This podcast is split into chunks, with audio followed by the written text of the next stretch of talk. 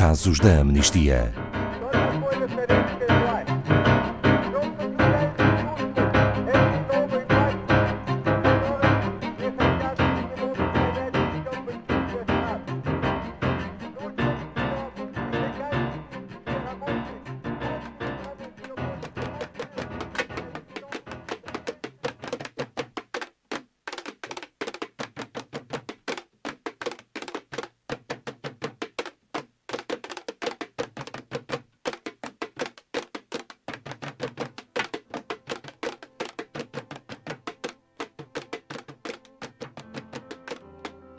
Entre novembro de 2016 e abril de 2017, mais de 30 mil pessoas foram desalojadas de Otodo Gbame, um bairro de Lata no estado de Lagos, na Nigéria.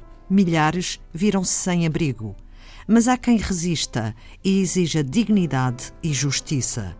O jovem Nazu Abdulaziz, um dos elementos da Federação Informal para Realojamento e um dos milhares de pessoas que sempre conheceu Otodo Gubame como a sua única casa, apesar das condições. É um dos muitos que se recusam a aceitar a rua como a única solução. Boa tarde, Ana Farias, da Amnistia Internacional Portugal. Antes de conhecermos o caso de Nazu Abdulaziz, poderia contextualizar o que aconteceu neste bairro em Lagos, na Nigéria? Boa tarde, Ana Paula. Boa tarde a todos os ouvintes que estão connosco. Então, a primeira vaga de desalojamentos forçados aconteceu no dia 11 de novembro de 2016, quando a maioria dos residentes de Otodo Kubame, e referimos-nos a milhares de pessoas, foi forçadamente desalojada e deixada na rua. Uma grande parte das estruturas foi demolida ou queimada durante a noite e mais de 25 mil pessoas foram obrigadas a sair dessa área afetada. Quem ficou procurou alojamento com quem ainda tinha a sua casa ou acabou por desenrascar algum tipo de abrigo em canoas, tendas ou até com plásticos na rua. Tem atualizações ou dados mais recentes sobre o estado atual desta situação? Então sabemos que uh, o Estado de Lagos pretende terminar uh, com a existência deste bairro de Lata e em 2018 voltámos uh, ao mesmo local para sabermos como é que estava a situação. Nesse ano, descobrimos que milhares de famílias continuam separadas e sem acesso aos seus meios de subsistência, e dezenas de crianças foram inclusive forçadas a abandonar a escola. Sabemos ainda que, apesar destes desalojamentos terem sido completamente ilegais ao abrigo da própria Constituição da Nigéria, representam uma clara violação aos direitos económicos, sociais e culturais, mas ainda assim as operações continuam. As autoridades ainda não iniciaram nenhuma investigação independente sobre estes alojamentos e, inclusive, sobre o uso de força excessiva que foi aplicado pela polícia e pelos militares aos moradores do bairro. Ana Farias, houve algum tipo de resposta por parte da comunidade que aí vivia e ainda vive? Sim, desde o início a que os sobreviventes têm explorado várias formas de exigirem justiça, desde protestos não violentos, a reuniões com autoridades estatais, exibições de fotografia, protestos com recursos a barcos, têm sido verdadeiramente incansáveis. Foi inclusive criada o que chamam de a Federação, que é um movimento de pessoas pobres que vivem em lagos e que se juntaram em torno de um desejo comum: ultrapassar os desafios e criar cidades mais inclusivas, resilientes e habitáveis. Esta federação conta com mais de 40 mil membros de centenas de bairros do estado de Lagos e de Rios, na Nigéria, e um desses membros é precisamente o nosso jovem Nazu.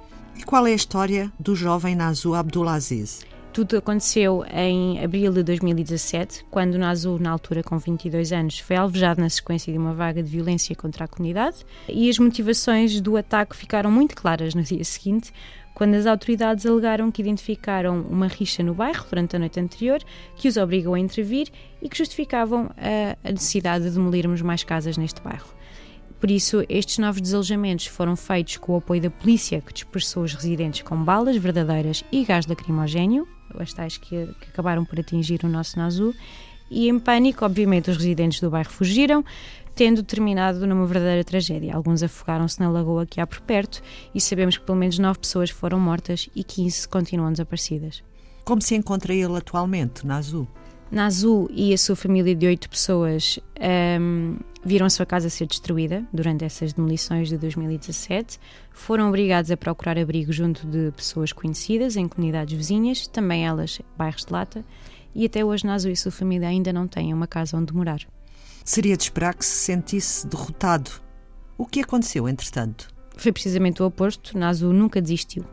Em fevereiro de 2019, na altura com 25 anos, o voluntariou-se para o departamento de mídia da tal federação e era responsável por conteúdos gráficos e de multimédia. É responsável por fotos, produção de documentários sobre os desalojamentos, entre outros, e atualmente encontra-se a trabalhar num documentário de curta duração para a Federação, onde destaca os casos das pessoas afetadas por esses desalojamentos forçados, tal como ele.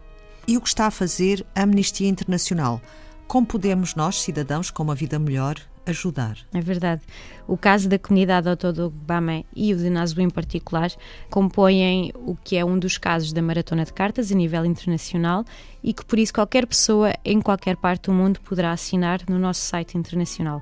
Ao juntar o seu nome, cada pessoa estará a fazer parte ativa do nosso apelo por justiça, que é muito simples. O que exigimos é uma investigação urgente, imparcial e independente ao processo de desalojamentos forçados de que esta comunidade foi alvo, garantir que todas as pessoas afetadas são realojadas ou compensadas e, por fim, queremos um compromisso para uma moratória sobre os desalojamentos forçados no estado de Lagos, na Nigéria. Não pode continuar a acontecer. Obrigada, Ana Farias, da Amnistia Internacional Portugal.